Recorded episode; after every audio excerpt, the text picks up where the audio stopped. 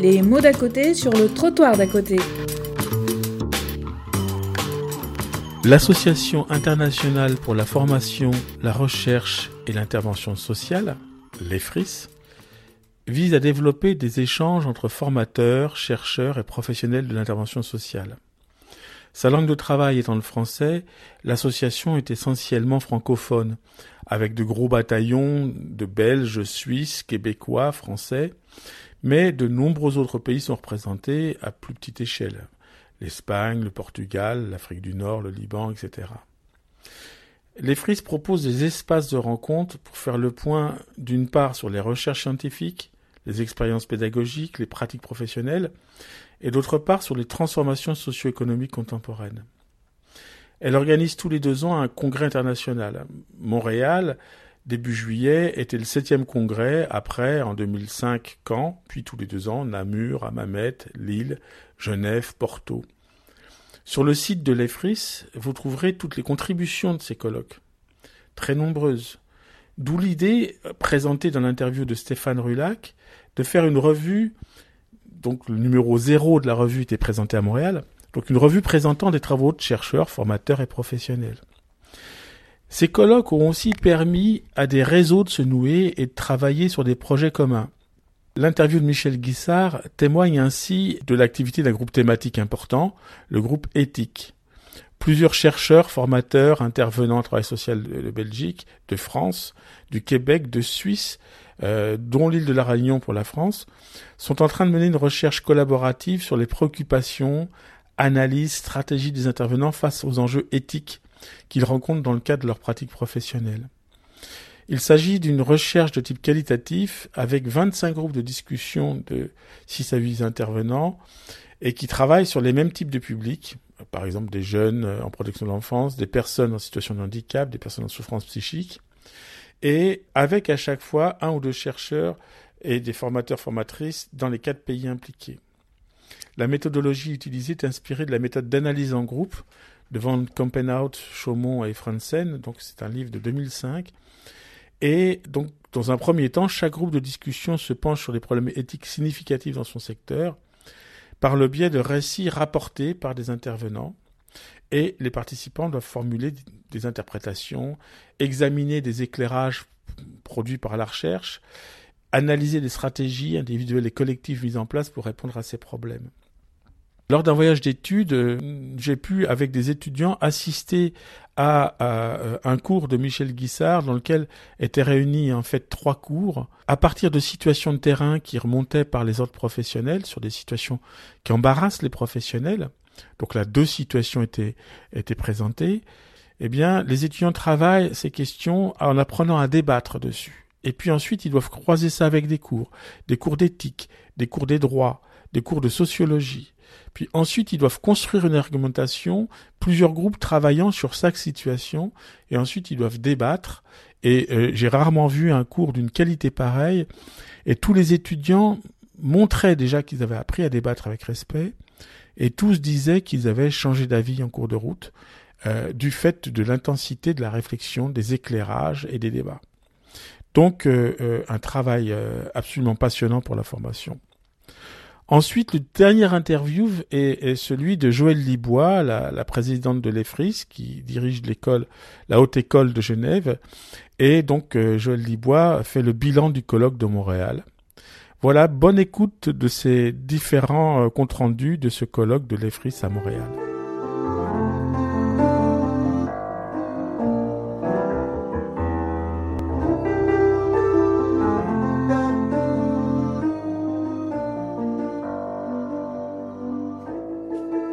Stéphane Rulac. Nous sommes euh, donc au colloque de l'EFRIS à Montréal. Et euh, donc euh, hier, vous avez annoncé la naissance d'une revue, la revue de l'EFRIS. Est-ce que vous pouvez nous dire un peu bah, comment cette idée est venue et quelle forme ça prendra? Alors l'idée de la revue n'est pas neuve, elle est peut-être même aussi vieille que l'idée de l'EFRIS. Euh, mais elle a eu euh, un mal fou à sortir euh, des cartons. Ça a été un long processus. Au début une idée, après des vagues discussions qui se terminaient vite en opposition. entre, par exemple, revue de recherche, pas de revue de recherche, revue scientifique, pas revue scientifique. voilà, on tombait plutôt sur des formes de, dilemmes à, à, résoudre. Et progressivement, depuis maintenant deux ans, donc le temps de préparation de ce congrès-là d'ailleurs, il y a eu ce projet qui a émergé. Je ne saurais trop comment, pourquoi ni, comment. il y a juste une idée qui a émergé et qui a trouvé euh, matière à la constitution d'un groupe des membres du CSP, du Conseil scientifique permanent. Et le premier travail, c'était quand même un travail à, haut risque, c'était une écriture collective. Donc il y a 60 membres dans le CSP, tout le monde n'est pas là à chaque fois mais on est 30, 40 quand même. La ligne éditoriale, écriture collective d'une ligne éditoriale. Ça a été la première aventure. Et euh, de manière assez surprenante, en tout cas à mes yeux, vu les antécédents, ça a pris et on s'est mis d'accord sur un texte. Alors au prix, par exemple, euh, de choses assez amusantes, c'est que le mot discipline a été complètement enlevé. Alors au début, c'était la chasse à ce mot-là, parce qu'il y en avait trop. Puis au bout d'un moment, il n'y avait plus trop, mais il y avait quand même trop. Jusqu'au dernier, la dernière utilisation de ce mot qui a été supprimée. Donc dans éditoriale de l'EFRIS, de la revue de l'EFRIS, il n'y a pas le mot discipline. Ça, c'est passionnant. Du coup, on a enlevé ce mot-là. On, a aussi euh, pas, par exemple, réglé le problème de euh, est-ce que c'est une revue de recherche ou pas de recherche ou une revue scientifique ou pas scientifique? C'est une revue. Et par contre, euh, là où on s'est bien mis d'accord, et c'est ce qui a été rappelé par, dans l'édito de la présidente de l'EFRIS, c'est que cette revue vise à l'articulation des trois savoirs qui viennent nourrir l'EFRIS. Le savoir académique, le savoir professionnel, du travail social, et le savoir euh, expérientiel des usagers, disons. Ça, c'est un acquis. Et, le premier intérêt de cette revue, à travers ses textes fondateurs, l'éditorial, l'édito du président du conseil euh, de l'association, l'édito du président du conseil scientifique, c'est d'avoir explicité les implicites épistémologiques de l'EFRIS, finalement. Et ça, c'est une première victoire. Oui, alors c'est intéressant parce qu'on voit que euh, euh, ça répond en partie à la question scientifique ou pas, bah, en partie puisque ça représente une partie des troupes, mais c'est aussi une revue professionnelle, c'est aussi une revue qui va s'ouvrir à donner démocratiquement la parole à des gens qui ne l'ont pas. Mais euh, comment on va la trouver cette revue? Alors c'est une revue en ligne dont le numéro 0 donc un, numéro expérimental finalement va être mis en ligne à partir de septembre. Euh, il y aura un lien évidemment sur le site de l'EFRIS, mais on ne sait pas encore si c'est un site indépendant ou pas. C'est toute la question du statut d'une revue par rapport à une association qui, qui est l'association mère. Est-ce que dans quel point elle est collée ou pas collée? C'est la question de l'autonomie finalement. Hein. Euh, donc ça c'est pas encore réglé. En tout cas elle sera en ligne c'est sûr, gratuite c'est sûr. Pour l'instant nous avons six articles dans le numéro 0. Euh, et il y a aussi eu, alors ça ça me semble vraiment très intéressant parce que bien sûr, il y a une posture épistémologique dans, une revue, mais il y a aussi une méthode. Et ça, c'est vraiment le second pied qui a réussi à, fonctionner. C'est que nous nous sommes dit que pour pouvoir euh, faire ce travail d'articulation entre différents types de savoirs, il fallait des accompagnateurs à l'écriture. Et que les membres du conseil scientifique permanent ne seraient pas euh, des évaluateurs en double aveugle, par exemple, comme c'est le cas la plupart du temps, où c'est quand même assez violent, c'est-à-dire des gens ne se rencontrent pas, on ne sait même pas qui a évalué et on a des choses qui viennent nous contraindre à changer ce qu'on a ce qu'on a dit, ce qu'on a écrit pour être publié. Donc on le change, puisque sinon on n'est pas publié. Mais c'est d'une violence incroyable. Tandis que là, le, la personne qui a ce rôle-là est explicitement nommée, et c'est dans le cadre d'une relation, d'un accompagnement. Et aussi, du coup, dans le cadre d'une articulation entre les différents types de savoirs potentiels. Donc si les deux auteurs sont un professionnel et l'autre scientifique, bah, il faut que le, texte euh, articule ces deux types de savoirs sans la domination de l'un sur l'autre, et l'accompagnateur à l'écriture aide à cela. C'est co-signé là? Alors c'est une co-signature un peu étonnante, c'est-à-dire qu'il y a des auteurs qui, qui restent auteurs de plein droit, mais il y a l'accompagnateur à l'écriture qui est nommé juste en dessous les auteurs. Donc oui, c'est une forme de co-signature, euh, même si on n'a pas encore réglé les questions des droits d'auteur par exemple. Euh, est-ce que l'accompagnateur à l'écriture est un co-auteur finalement ou pas Ça, c'est pas réglé. Par contre, lorsque j'ai présenté cette revue euh, lors d'une plénière de, ce congrès, la présentation de la méthode euh, accompagnateur à l'écriture a, provoqué des réactions. Beaucoup positives, mais qui ne m'ont pas été remontées comme euh, problématiques, puisque c'est positif, mais quelques réactions négatives qui m'ont été remontées, évidemment. J'en ai parlé au groupe de rédacteurs, parce qu'on est une équipe de 5-6 rédacteurs, dont Prisme d'ailleurs, hein, à, le noter, hein, ce, réseau de documentalistes internationaux. C'était d'une grande aide. Et du coup, on, a décidé de faire un texte pour expliquer ce que c'était et ce que ce n'était pas, cette fonction d'accompagnateur, et on va probablement changer le nom. Parce qu'accompagnateur, même si c'est être compagnon, faire un chemin ensemble, dans les idées reçues, l'accompagnateur est au-dessus. C'est quelqu'un qui accompagne à un niveau au-dessus. Et puis c'est lui qui connaît le chemin. Et c'est lui qui connaît le chemin. Et du coup, ça, les formateurs et les universitaires ont, eu du mal, évidemment. Euh, on peut le comprendre parce que c'est eux qui sont accompagnateurs d'habitude. Et on, si on changeait pas ça, on risquait de ne pas avoir ce type de savoir qui allait s'exprimer dans la revue. Du coup, le mot qui va sûrement arriver, mais ça, c'est pas encore tout à fait stabilisé, mais il y a de fortes chances, c'est le mot médiateur. D'accord. Un médiateur, c'est-à-dire qui trouve le juste milieu entre ces trois savoirs. Et médiateur aussi avec la norme scientifique des revues. C'est-à-dire qu'il faut que l'écriture, euh, c'est-à-dire que le médiateur est aussi garant de la forme finale. On ne va pas le déléguer à quelqu'un d'autre. Il n'y a pas un truc en double aveugle. C'est dans la relation que euh, euh, les choses comme l'orthographe par exemple, mais pas simplement comme l'orthographe, euh, des tournures de phrases ou même peut-être des ouvertures à des idées ou des concepts qui ne sont pas intégrés par l'auteur pourraient être évoqués par ce médiateur. Aussi médiateur que le monde scientifique, tout simplement. C'est faire des liens, en fait. Hein. faire des liens et, viser le juste milieu, en fait. Hein. C'est séparer en deux. ce qui fait la médiation, c'est celui qui sépare en deux. Donc, c'est quelque part, c'est trouver à chaque fois le juste milieu pour que le rapport de force implicite avec un savoir euh, académique et implicitement supérieur hein, euh, ne puisse pas l'être euh, ou, trop l'être.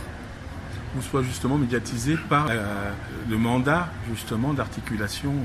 C'est ça. Et puis alors là, on, discute entre nous et, on voit l'effet très positif de la revue qui donc passe de l'implicite à l'explicite. On se dit, bon, un savoir expérientiel, ok.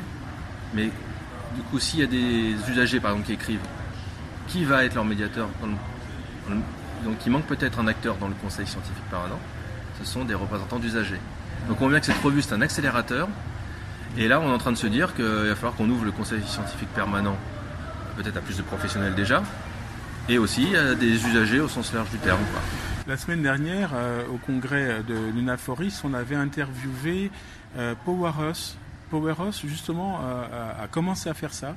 Et par exemple, on avait une professeure d'une université suédoise qui était venue avec euh, une, ex-usagée qui a été embauchée par l'université pour justement euh, faire des ponts entre l'université et, euh, et, les personnes qui sont visées par un moment de telle recherche, par exemple les gens qui sont à la rue ou les gens qui sont dans telle situation.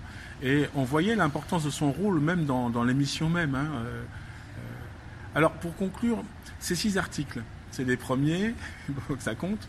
Euh, ils portent sur quoi? Moi, du coup, euh, vu que euh, l'accompagnateur à l'écriture ou le médiateur, ce qui va devenir peut-être le médiateur in fine, s'occupe principalement de son article, moi je ne peux parler finalement que du mien. Je n'ai pas eu de regard sur les autres. C'est ça qui est intéressant.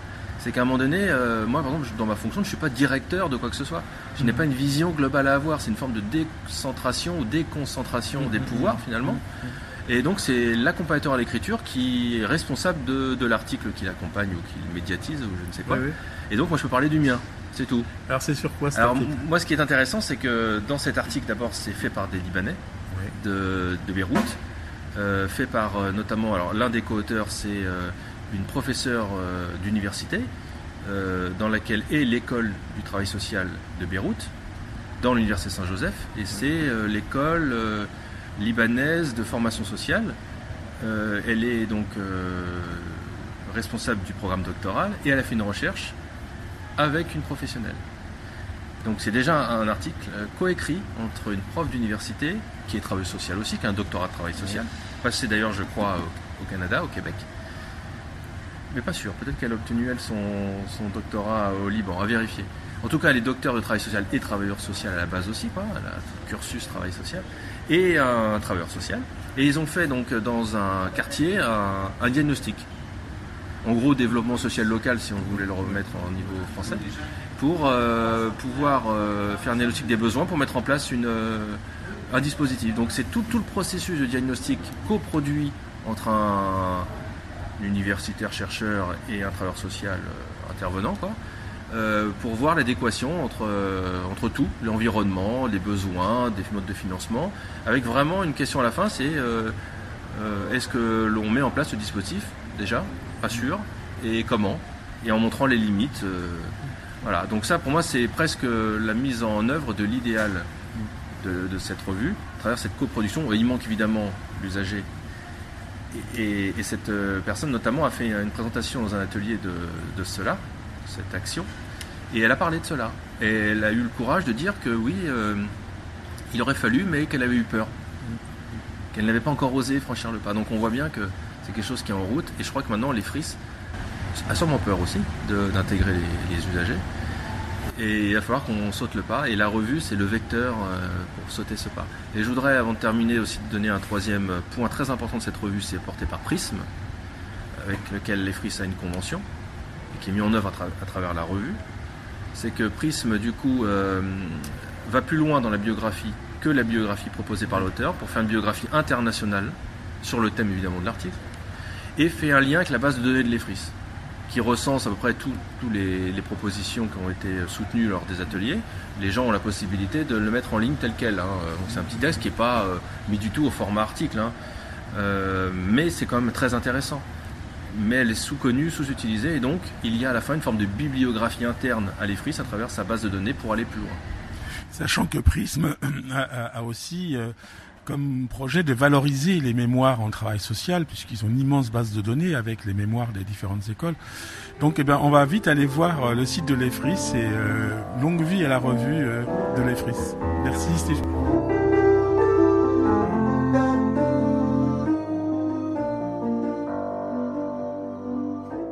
Bonjour Michel Guissard donc tu travailles dans une haute école de travail social euh, à Bruxelles et tu as animé un groupe thématique pratique éthique dans le travail social, une recherche collaborative entre pays francophones. Et donc euh, bah, ma première question c'est ce groupe de travail sur l'éthique, comment ça s'est construit par rapport à, à quel constat, comment se sont créés les réseaux entre pays francophones et où vous en êtes de ce travail? Eh bien, euh, je fais partie du comité scientifique de l'EFRIS et euh, tous les deux ans donc il y a l'organisation d'un grand congrès et au sein de l'équipe du comité scientifique entre les congrès, on s'est dit que ce serait intéressant de mettre en place des groupes thématiques parce que il y avait des approches, des démarches qui euh, apparaissent de manière transversale de congrès en congrès. J'ai proposé donc en 2013 ce groupe thématique éthique. Et c'est un, groupe, comme on dit euh, chez les espions, là, c'est un, c'est un groupe dormant. C'est-à-dire que euh, le groupe allait être ce que les participants euh, en feraient. Et pendant un an et demi, on n'en a pas fait grand-chose, mais il y a un tout petit réseau qui s'est constitué, on s'est échangé des adresses. Puis en, en 2015, j'ai entendu parler d'une recherche autour de vignettes éthique. Donc c'était une recherche euh, menée à un niveau international où des, enseignants donc euh, euh, avaient rédigé des petites vignettes éthiques et ils voulaient voir comment entre les différents pays ces vignettes éthiques, donc ces, petites histoires qui posaient des dilemmes éthiques, comment les, étudiants dans des écoles en France, en Norvège, etc., comment ils s'emparaient de ces histoires et comment ils y réagissaient? Je me suis dit que ça pouvait être intéressant de faire la même chose, mais euh, d'ouvrir ça aux intervenants sociaux.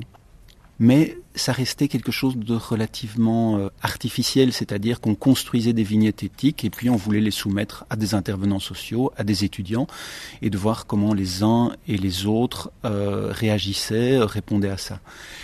Finalement, lors du congrès de Porto en 2015, on, s'est retrouvé entre euh, les personnes intéressées par cette recherche, euh, par une recherche commune, euh, on s'est dit que ce serait plus intéressant d'être véritablement à l'écoute des travailleurs sociaux, de voir ce qu'ils vivaient, ce qu'ils rencontraient comme difficultés sur le terrain.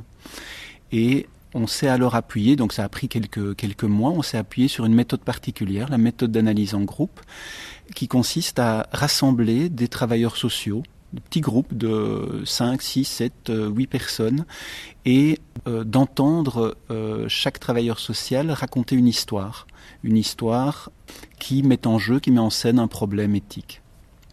Et c'est une méthodologie un peu particulière où euh, on va sélectionner un, récit, euh, on va faire des interprétations de ce récit et où on est dans une co-construction éthique. C'est-à-dire que euh, c'est grâce aux différents niveaux d'interprétation des intervenants sociaux que se construit une compréhension plus large du dilemme et que peuvent se construire aussi des pistes de réponse.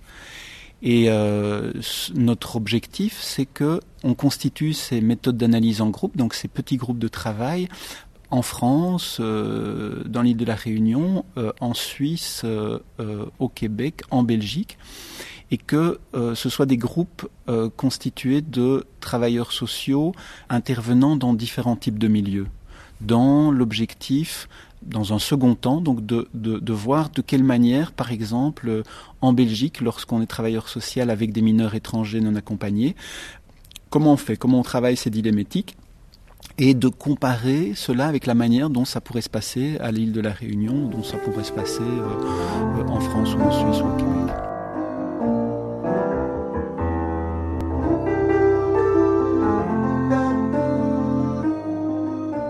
Ma première question, c'est les FRIS souhaitent faire travailler ensemble des chercheurs, des formateurs, des praticiens et aussi désormais des personnes accompagnées. C'est un vaste programme. Est-ce que vous avez des exemples de réalisations qui vont dans ce sens, mais aussi des exemples d'obstacles par rapport à ce travail? Alors effectivement, je crois que là, vous avez bien mentionné le, cœur de l'EFRIS, qui est vraiment euh, ce croisement des savoirs je pense que c'est important de, bien se rappeler que c'est finalement ce qui spécifie les FRIS par rapport à d'autres associations internationales du travail social, puisqu'il en existe de nombreuses, mais qui sont en général attachées soit à la formation, soit aux écoles, soit à la recherche, soit aux, praticiens, aux pratiques et aux institutions. Les FRIS, donc, c'est vraiment ce, croisement des savoirs euh, comme exemple, je dirais que là, c'est une autre spécificité de l'EFRIS, c'est les associations nationales. Donc peut-être que ça vaut la peine de redire en deux mots le fait que l'EFRIS, euh, c'est à peu près aujourd'hui 21 euh, pays et que, pas dans tous les pays, mais dans de nombreux pays, se trouvent des associations nationales et que en fait le travail de fond sur ce croisement des savoirs devrait se faire dans, les associations nationales. Alors un exemple concret, si je peux prendre euh, à partir de l'association que je connais le mieux, qui est la Suisse, euh, eh bien c'est des journées, des journées de réflexion où on a vraiment euh, ces, ces quatre entités chercheurs, formateurs, praticiens et personnes accompagnées. Alors quatre entités, mais malgré tout pas dans le même euh, dans le même nombre ou dans la même force. C'est vrai qu'on a une majorité de, je dirais pour la Suisse, on a une majorité d'enseignants, des chercheurs également, et puis, euh, des praticiens, ça c'est en train vraiment de se mettre en place. Le challenge aujourd'hui, c'est vraiment de laisser la place aux personnes accompagnées pour leur donner la parole. C'est souvent des représentants hein, d'associations qui peuvent euh, prendre euh, cette parole-là. Voilà, donc dans des, je pense que c'est dans les associations nationales que cela peut se faire. C'est aussi dans le comité scientifique permanent où là, on n'a pas de, représentants des personnes accompagnées actuellement. Par contre, on a des représentants euh, des institutions, des professionnels, on a des représentants des écoles et des représentants de la recherche. D'accord. Alors, justement, dans votre conférence ouverture, vous évoquiez les savoirs profanes des personnes accompagnées. Une des questions qui a été évoquée notamment en France par le Conseil supérieur du travail social, qui d'ailleurs s'appelait, ne nous appelait plus usagers, une des questions c'était comment euh, finalement euh, dépasser le simple témoignage? Alors, Simple témoignage, je ne sais pas si c'est simple. on l'a vu dans le congrès euh, à Montréal. Je pense qu'il y a un art du témoignage et on l'a vu en plénière avec des personnes qui sont venues vraiment, euh, qui ont fait des exposés remarquables à partir d'un témoignage. Euh, je crois que tout l'enjeu, c'est de partir du témoignage pour faire émerger des savoirs qui seraient transférables. Je pense que pour les personnes accompagnées dans un témoignage, il est très difficile pour elles-mêmes de repérer les savoirs qui, qui émergent de ce témoignage. D'où l'intérêt du croisement des savoirs, d'où l'intérêt d'avoir un autre regard, une autre écoute et que des chercheurs ou des enseignants puissent repérer les savoirs qui émergent d'un témoignage et ensuite les mettre en discussion avec les personnes accompagnées. Je dirais que jusqu'à aujourd'hui, les chercheurs ont plutôt tendance à s'emparer, si on peut dire cela comme ça, des, savoirs de la pratique. Alors, je pense que l'enjeu d'aujourd'hui, c'est une co-construction des savoirs avec euh, les personnes accompagnées et les praticiens et les chercheurs euh, pour arriver à faire émerger quelques savoirs transférables. Et quand on dit transférables, ça veut dire qu'ils sont aussi euh, mis en intelligibilité et ils peuvent être enseignés. Et c'est ça tout le tout l'enjeu du développement du travail social aujourd'hui. Euh, je pense que là, on a tout un champ à, à vraiment travailler de manière croisée et en intelligence, mais c'est pas sans tension c'est pas sans difficulté et ça peut être aussi source de frustration par, par rapport à des personnes euh, qui donnent des témoignages et qui finalement, euh, quelques savoirs peuvent émerger d'un témoignage et, il faut encore se mettre d'accord sur quels sont ces savoirs. Alors justement, vous parlez de frustration. Au dernier jour, euh, donc à Montréal, le sociologue Jean-François Gaspard a, dans son sa reprise des quatre jours, implicitement critiquer une partie des travaux euh, en faisant référence à l'illusion euh, biographique euh, texte célèbre de Bourdieu et finalement en accusant un petit peu les uns les autres d'enchanter le monde par des récits. Et donc mhm. on voyait qu'implicitement il y a des il y a des tensions entre chercheurs et, et, que ces débats-là ils sont ils sont pas faciles. Non, ils sont pas faciles. Je pense que Jean-François Gaspard avait tout à fait, c'était tout à fait pertinent sa remarque. Euh, je pense qu'il y a de nombreux pièges, dont celui-ci, mais ces pièges ne doivent pas nous empêcher de nous mettre au travail.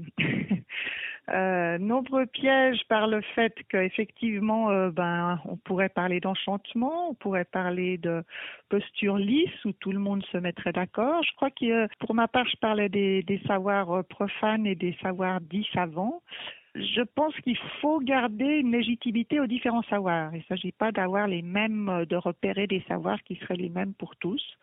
Euh, c'est une, euh, c'est des constructions différentes. Par contre, il faudrait sortir de la hiérarchie des savoirs, ce qui est un autre, un autre axe. Aujourd'hui, évidemment, les savoirs des chercheurs sont hiérarchiquement posés comme des vrais savoirs bien que encore on voit encore cette dichotomie entre les sciences dites euh, dures et molles. Donc on pourrait, euh, on voit qu'il y a vraiment toute une des cloisonnements entre les différents savoirs. Et je crois que euh, mettre en exergue différents savoirs et les faire repérer comme des savoirs spécifiques sur lesquels on peut s'appuyer de part et d'autre, c'est-à-dire que les personnes accompagnées pourraient s'appuyer de savoirs euh, de, de, issus de la recherche, les chercheurs peuvent s'appuyer sur des savoirs issus de l'expérimentation. Donc c'est ces savoirs incorporés, ces savoirs qu'on dit aussi euh, tacites, qu'il faut absolument mettre en, en, visibilité et qui deviennent objet de travail. Donc pas essayer d'être dans l'enchantement de quelque chose où tout le monde se mettrait d'accord, mais plutôt qu'on puisse travailler à partir de différents points de vue. Je crois que c'est vraiment euh, l'objectif euh, de l'EFRIS. Oui. Articuler effectivement euh, des points de vue qui sont situés différemment et outillés différemment. Alors sinon, pour conclure, l'EFRIS crée une revue. alors en quelques mots pourquoi, euh, et, évidemment en lien avec la question précédente, est-ce qu'on va trouver dans cette revue les quatre types, les d'auteurs? Alors c'est l'objectif. Hein. Effectivement, l'EFRIS est en train de créer sa revue. On est sur le numéro donc zéro. On espère qu'elle sortira en septembre. L'objectif, c'est vraiment euh, bah, cette expression de la circulation des savoirs, et qui soient euh, des savoirs soit académiques, soit professionnels ou expérientiels. Donc, c'est vraiment cette idée de donner la parole aux différents acteurs qui représentent les FRIS.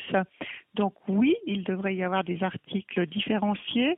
Dans le numéro zéro, nous avons principalement des professionnels qui, qui s'expriment et avec euh, ce qu'on a appelé des, accompagnants. Ce terme a été aussi discuté lors du congrès de l'EFRIS. Euh, mais je crois qu'au-delà du terme, ce qui importe, c'est vraiment euh, euh, cet accompagnement à l'écriture. Quand je disais rendre explicite des savoirs tacites, c'est pas facile. C'est pas facile et c'est même un métier principalement un métier de, chercheur-écrivain et je pense qu'on ne peut pas demander non plus à des personnes de, faire cette transposition comme ça, comme si ça la pourrait émerger euh, magiquement. Euh, donc il faut faire ce travail d'accompagnement. Alors cette revue, ben, elle a une vocation évidemment internationale puisque les est une association internationale. Donc c'est des regards différenciés euh, via différents pays et c'est des regards différenciés via différentes postures euh, que ce soit du terrain ou que ce soit euh, de la recherche ou de la formation. Très bien. Ben, écoutez, merci beaucoup Joël Libois. Euh, longue vie à cette revue. Et puis, euh, on, on, va aussi rajouter quelques pastilles présentant plus longuement les frisses et, et ce beau congrès très réussi à Montréal. Merci beaucoup à vous. C'était les mots d'à côté sur le trottoir d'à côté.